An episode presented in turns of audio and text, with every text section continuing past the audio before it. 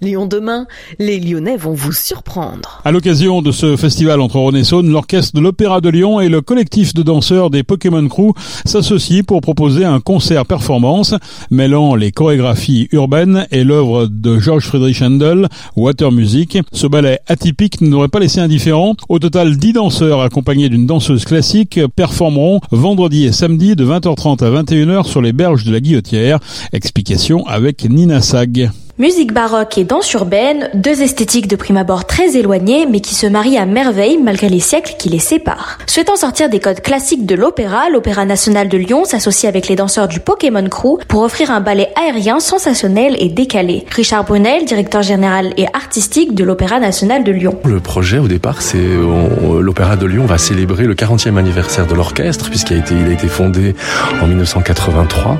Euh, beaucoup d'entre vous n'étaient pas nés d'ailleurs, euh, si je puis dire. Euh, non, pour, le sérieusement, c'est vraiment une façon de, pendant toute cette, tout cet été, que, que l'orchestre euh, déploie son, son savoir-faire au-delà de l'Opéra de Lyon. On a commencé avec les Nuits de Fourvière, il y a ce festival entre Rhône et Saône, puis il y aura le festival d'Aix, le festival de la Chaise-Dieu, celui de Jazz à Vienne, etc., etc. Donc on va, et sous chante Mozart dans la Drôme, on va avoir un certain nombre de concerts comme ça pour célébrer l'anniversaire de l'orchestre. On va continuer à le célébrer dans la saison prochaine, mais on s'est dit que c'était c'était important et intéressant de l'emmener, de, de, le faire sortir des murs et de faire un concert en plein air.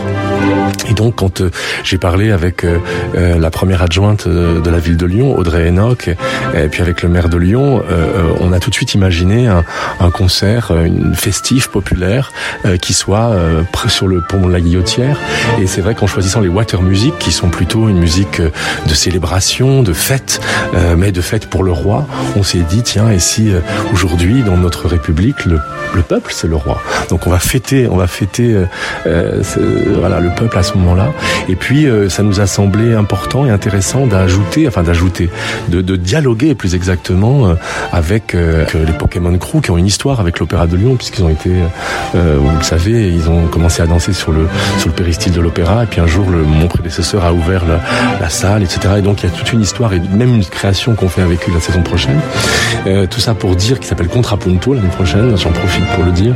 Euh, et tout ça pour dire qu'au fond, c'était c'est une, une manière de, de faire cohabiter euh, euh, les styles, la musique baroque et, la, et le breakdance, et d'inventer finalement des, des formes, et, et aussi peut-être, j'espère, que le public qui sera présent euh, sur place aussi aura de l'appétit pour danser sur sur ces musiques. C'est vraiment pour moi et pour l'Opéra de Lyon sa volonté manifeste d'être une maison ouverte sur la ville, ouverte sur la métropole, ouverte sur la région. C'est vraiment un opéra international puisque par exemple le jeune chef Jorge Diaz Caralmarca qui dirige l'orchestre est colombien.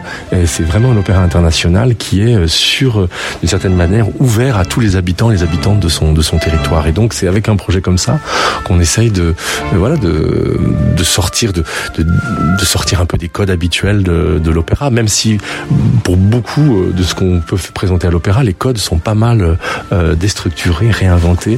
Et je vous invite à les, à les découvrir d'ailleurs. Comment vous avez réussi à faire euh, cohabiter euh, le breakdance et euh, la musique baroque? Moi, je dirais que c'est assez naturel en fait. De, je pense que la musique baroque, euh, il y a un certain nombre de, de, motifs qui sont parfois utilisés aujourd'hui dans la musique, euh, dans les, les musiques d'aujourd'hui, et que il y a des rythmes qui appellent vraiment la danse. Et, et, je pense que les water music, qui sont vraiment des musiques extrêmement festives, festives hein, qui étaient dansées à l'époque pour le, le couronnement du roi. Euh, voilà, on peut, on peut tout à fait imaginer qu'aujourd'hui, euh, euh, il y a une collaboration, un pont finalement entre ces, ces arts qui ont l'air éloignés mais qui ne le sont pas tant que ça. Euh, voilà, et puis je pense aussi que c'est un gage aussi de, de modernité que bah, de, de, faire se rencontrer des artistes euh, qui normalement sont chacun dans leur discipline. Habitué à danser sur des fonds musicaux du type rap, house, hip-hop ou R&B avec des rythmes rapides et syncopés et non sur des mélodies ornementées avec des tempos plus lents et des rythmes réguliers, on peut penser que du côté des danseurs, cette collaboration a constitué un défi. Kevin Berich nous donne son point de vue sur ce mélange de genres. Défi, euh, non, dans le sens où euh, c'est quelque chose qu'on a déjà fait euh, de nombreuses fois, notamment euh, déjà avec l'Opéra de Lyon. Ici, euh, le challenge était vraiment effectivement, au niveau musical, toutes les sonorités qui sont jouées sont assez différentes de ce sur quoi on a joué jusqu'à maintenant. Donc on a plus pris ça comme un, un nouveau, une nouvelle façon de, de, voir notre manière de chorégraphier, un nouveau monde à explorer plutôt qu'un défi. On n'était pas dans la confrontation du truc, mais plus, voilà, on a essayé d'épouser le truc avec notre univers. Quoi. Et pourquoi avoir fait le choix d'avoir deux styles de euh, danse différentes? Ça, c'est en fait par rapport à l'histoire que, que l'on raconte euh, dans, dans ce show. C'est euh, un petit peu l'histoire des danseurs de notre catégorie. Nous, on vient principalement des battles. On est surtout des danseurs de rue. On a souhaité raconter un peu notre histoire par rapport à la danse qu'on va appeler, pour résumer, institutionnelle. C'est-à-dire que toute cette danse qui est apprise dans les écoles, dans laquelle il y a beaucoup de disciplines et là où justement les, les gens connaissent le sens de ce qu'ils font alors que nous on le découvre en même temps que notre corps et donc du coup euh, ben, ça, raconte cette histoire euh, là où au début on, avait un regard assez euh, fuyant par rapport à ça et on, rejetait ça et où petit à petit en fait eh ben on, va commencer à, à, comprendre ce que cet autre langage peut nous apporter et petit à petit l'épouser. Nous vous invitons donc à assister à cette représentation, d'autant plus que vous êtes invités à rejoindre les danseurs à la fin du spectacle pour danser tous ensemble. Puis une petite surprise électro vous y attendra.